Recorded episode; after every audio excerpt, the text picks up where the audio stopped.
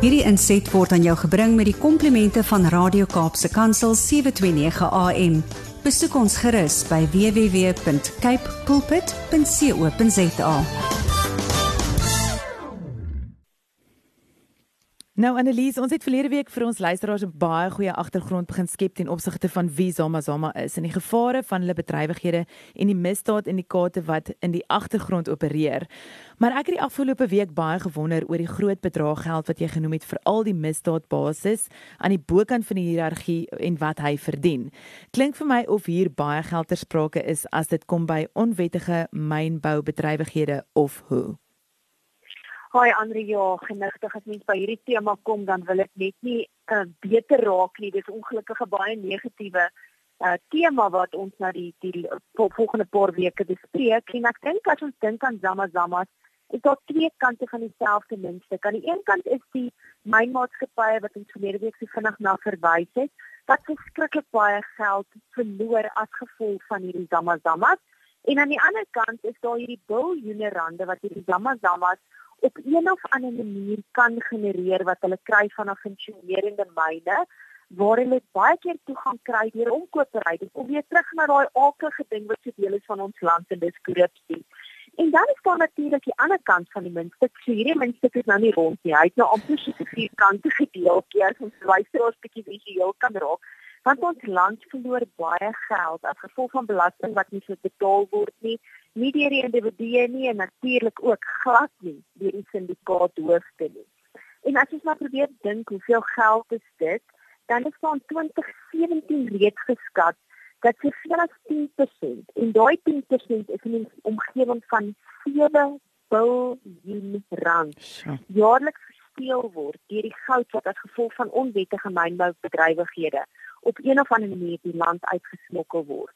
Nou wonder ons dalk wat is die Zamas Zamas se aandeel? Hoeveel kry hulle? Jy weet want ons het ons verlede jaar vir mekaar gesê daar's hier die hiërargie, die ouens wat heel bo is, kry by verre die meeste geld en die Zamas Zamas is die ouens wat die minste geld kry. Nou in 2019 het die minerale raad geskat dat ons land soveel as 21 miljard verloor, so dit is nog meer as wat 7 miljard wat in 2017 was. In 2 jaar se tyd het dit drie keer meer geword. Maar daar's ander navorsers wat sê dis 70 miljard rand wat ons verloor. So maak nie saak of dit 7 of 21 of 7 miljard, 70 miljard is nie, dit is verskriklik baie geld. Nou die myner op die grond vlak, daai ou wat die gevaar moet moet vat elke dag. Hy kan enigiets tussen 10 en 50000 per week verdien. Jo, ek weet ek kon 5000 rand per week verdien. Maar ons het mynbou sekuriteitsbeampte wat sê, nee, dis al bietjie hoog. Hulle skat 3 maande se inkomste op grond van so 100 000. Nou dis nog steeds nie sleg nie. Dis nie 30 000 rand 'n maand. Dit beteken enige werklose ou en selfs baie ouens wat 'n wettige werk het, baie graag sou wil verdien 30 000 rand 'n maand. Mm. Maar as jy dink dat 200 gram goud soveel as 700 000 rand werd kan wees. Dan moet selfs die onwettige myners wat op grondvlak is, moet hulle baie goeie geld maak, selfs al is daar soveel vlakke van ouens wat hulle 'n stukkie goud moet kry uit hierdie goudpot uit. Sjoe, dis groot bedrag wat jy daarvan praat Annelies, maar ons het verlede week verwys na die myners wat nie sal skroom om geweld te gebruik as hulle deur ander myngroepe, mynsekuriteit of die polisie gekonfronteer word nie. Is dit sporadies of algemeen dat geweld gepleeg word deur die Zamazamas? Uit al die gesprekke wat ons nou al genoeg geluister het, die navorsing wat my kollega Kotie gevoer het met die ouens van die valke, navorsing wat ons gelees het, is geweld amper gelyk aan zamazama. Jy kan nie twee nie van mekaar skei nie. En baie van hierdie geweld het te doen met wraak of vergelding of dit taktiek taktiek natuurlik om mense af te pers. So ons het dan nog gepraat van afpersing om toegang te kry of weet van omkopery. Maar ons weet nie hoeveel van daai omkopery is gekoppel aan geweld nie. Lyk my dit is nogal heelwat. Nou die volk het onder andere vir Kotie gesê dat Um jy weet baie van hierdie onwettige myners het natuurlik bankrekeninge nodig want waar gaan hulle nou met daai klomp kontant heen of daai geld moet op 'n of ander manier inkom en ons praat dan glad nie van geldwasery en die banke se aandeel nie. Dis nie die doel van ons gesprek vandag nie. Maar nou onthou ons mekaar sê die ouens so saaklik onwettig in die land. So as jy onwettig in die land is, is jy nie dokumentasie nie so jy kan nie 'n bankrekening gaan oopmaak nie. Jy kan wel 'n buitelander wees wat 'n bankrekening gaan oopmaak, maar jy het dokumentasie nodig. So hierdie ander klaar gesê maar daar's 'n manier hoe ons om dit kan kom. Nou wat hulle doen is hulle gaan trou in aanhalingstekens sogenaamd met 'n Suid-Afrikaanse vrou of hulle steel haar van 'n van 'n wettige man of vriend af. Ja. En die doel is dan dat sy 'n bankrekening gaan oopmaak in haar naam vir hierdie onwettige man, maar natuurlik gee sy dan die bankkaart vir hom sodat hy dan daai fondse by kan uitkom. So jy weet dit is alles nog okay, hoewel sy natuurlik dadelik optree as 'n geldmyl wat ons ook al van ons luisteraars so duidelik dit is. Maar na sy rukkie, dan kom sy agter maar daar's waarskynlik heelwat geld in daai rekening in. Of sy kry dalk 'n bankstaat al het sy nie bankkaart by haar nie. So wat sy dan doen, is sy gaan bank toe in baie van die gevalle en sy sê vir die bank luister, my kaart is weggeraak of hy's gesteel of wat ook al. Sy kry 'n nuwe bankkaart wat natuurlik die rekening is haar naam, so daai deel is wettig. En dan gaan trek sy daai rekening leeg met al haar onwettige geld wat daar is as gevolg van die mynboubedrywighede.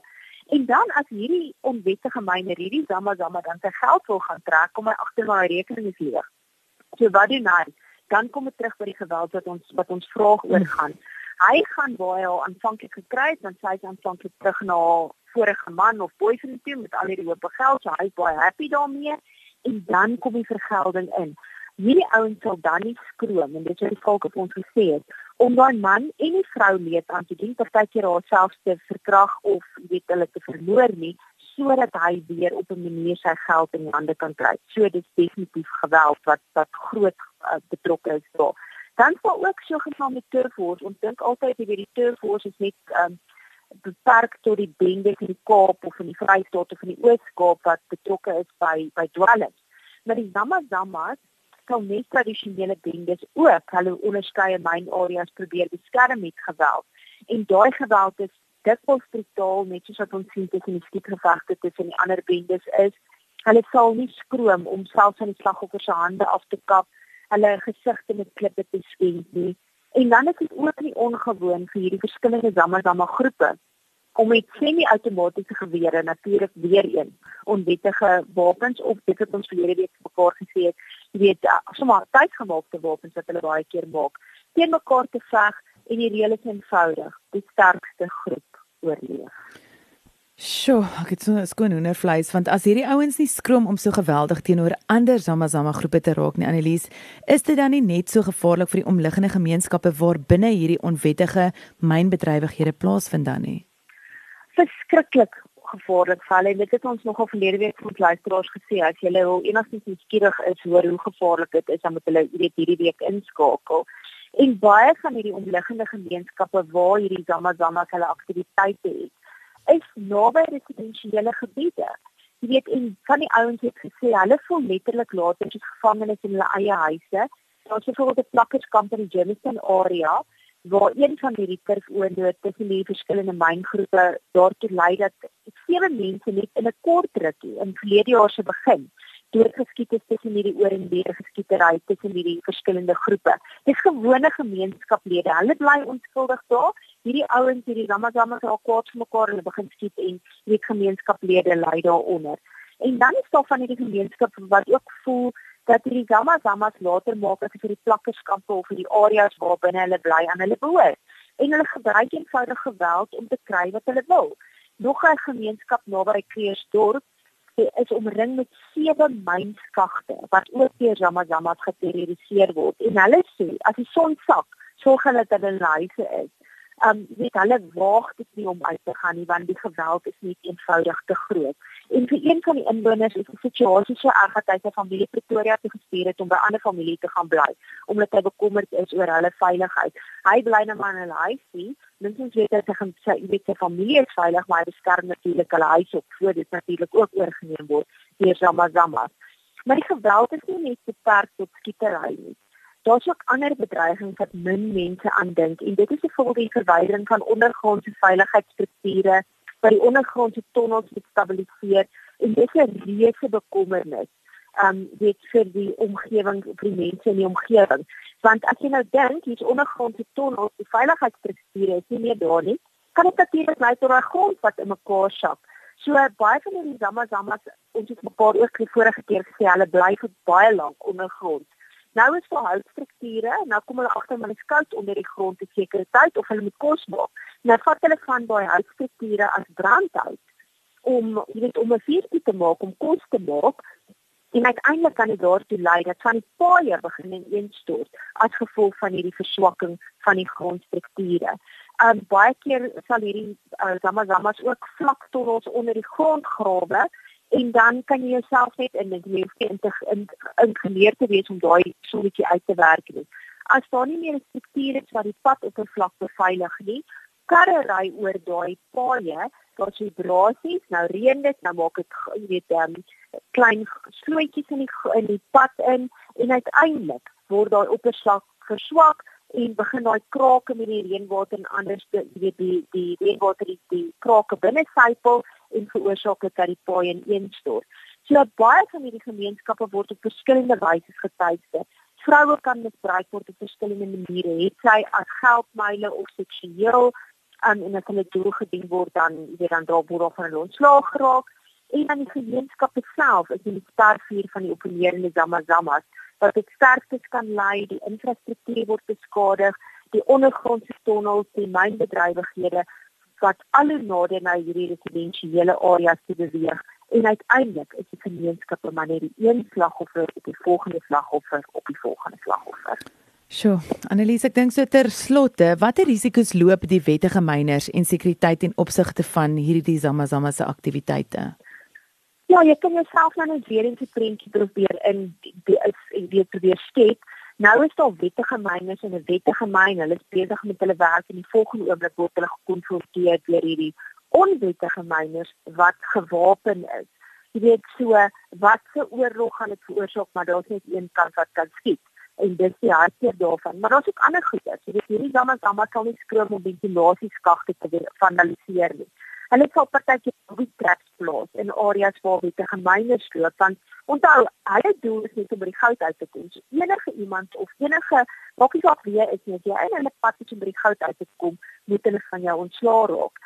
En dan was daar byvoorbeeld in Junie verlede jaar elektriese kabels na 'n skag naby Randfontein wat geknip is en toe 'n swaar gewapende span werkers gestuur is vanaf die myn om daai elektriese verbinding te herstel. Het hulle onderskoot gekom van ongeveer 150 swaar gewapende zammas en die navorsers sê vir ons dat aan um, een van die elektriesiens ongelukkig in die urelange oorendeurskietrei noodlottig gewend gewond is. Hulle het net hulle werk gaan doen en hierdie zammas zammas het hulle verhoor van natuurlik, jy weet hulle wou dit nie gehad het dat dit nie gebeur nie. So, jy weet, die algemene publiek hoor baie keer van die Hawks het nou hierdie sukses gehad met Zama Zama's wat hulle gekry het of gearresteer het hierdie jaar in storie wat van van die nie, dit was vroeër in die jaar wat van die 10 punt gearresteer is.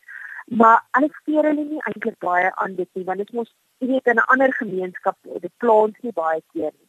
Maar ek dink ons moet begin dink aan die groter implikasie van die skade wat hierdie Zama Zama's aanrig. So al is dit nie my en jou gemeenskap nie, deur die ekonomie kry skade. Die hmm. gemeenskap, die onskuldige mense, vrouens, kinders wat nie hulle normale lewe kan kan leef nie. Hierdie ouens goudjagters wat meestal onwettige immigrante is, hulle kry die kleinste deel van die wins. Ons het gehoor, jy 30000 rand per maand baie goeie geld vir alles in die werk gehad het nie. En as jy uit 'n arm arm gemeenskap uitkom, hulle gee selfs nie om dat hulle eie lewens op die spel geplaas word nie hulle worry net oor haar inkomste en geld wat hulle huis toe kan stuur. Maar in die proses het ons nou baie duidelik vir mekaar gesê in hierdie twee gesprekke, hulle sal nie skroom om enige ou wat in hulle pad staan om by hulle deel van die potgoud uit te kom uit die weg te ry nie. En ek dink die luisteraar se volgende vraag wat ons dalk met 'n volgende gesprek kan antwoord is: as hierdie ouens so tot skade aanrig, wat op aarde word gedoen om hulle te stop en of hierdie aksies, of daar enige aksies is en of dit enigstens vrugte kan afwerk. So ek dink volgende week TV kan die ouens ingeskakel luister as hulle wil hoor is daar lig in hierdie tonnel en of dit 'n positiewe lig is. Letterlik of figuurlik lig in daardie tonnel in die myne. Mhm. Ai Annelies, dankie so baie vir jou wonderlike en jou waardevolle insette op hierdie ja, baie belangrike tema, voel ek. Um, dis iets wat ons nie altyd als van weet nie en dit is so 'n belangrike deel van ons ekonomie en wat ons definitief van moet weet. Hoe kan die mense met julle in aanraking kom, Annelies? Ja, die maklikste is natuurlik gaan we soek ons webwerf al is dit 'n vakansiedag, die webwerf gaan gelukkig nie vakansie waar nie en dan kan jy my e-pos stuur wat ek sal antwoord www.performance.co.za en jy kan ons ook op sosiale media vind. Ons op Facebook, ons op Twitter, ons op Instagram en op LinkedIn. En jy stuur my e-pos by editor@performance.co.za ons nou natuurlik almal uit op inteken, net so op die digitale uitgawe wat jy jou e-mail kry of op die gedrukte uitgawe as jy nog van papier weergawe hou, dat digitaal is bietjie goedkoper ook sou oorweeg daai opsie of oorweeg dit as 'n geskenk vir iemand. As jy ja. dalk ehm um, kan nie weet wat om iemand te koop met 'n verjaarsdag wat op pad is of Moedersdag of Vadersdag of een of ander iets. Verseker. Annelies, altyd lekker om saam met jou te kuier. Ek sien uit na ons gesprekke vir die res van die maand. Jy moet jou vakansiedag verder geniet en ons gesels weer vinnig. Dieselfde dag. Dankie Annelies, dankie. Totsiens. Hierdie inset was aan jou gebring met die komplimente van Radio Kaapse Kansel 729 AM. Besoek ons gerus by www.cape pulpit.co.za.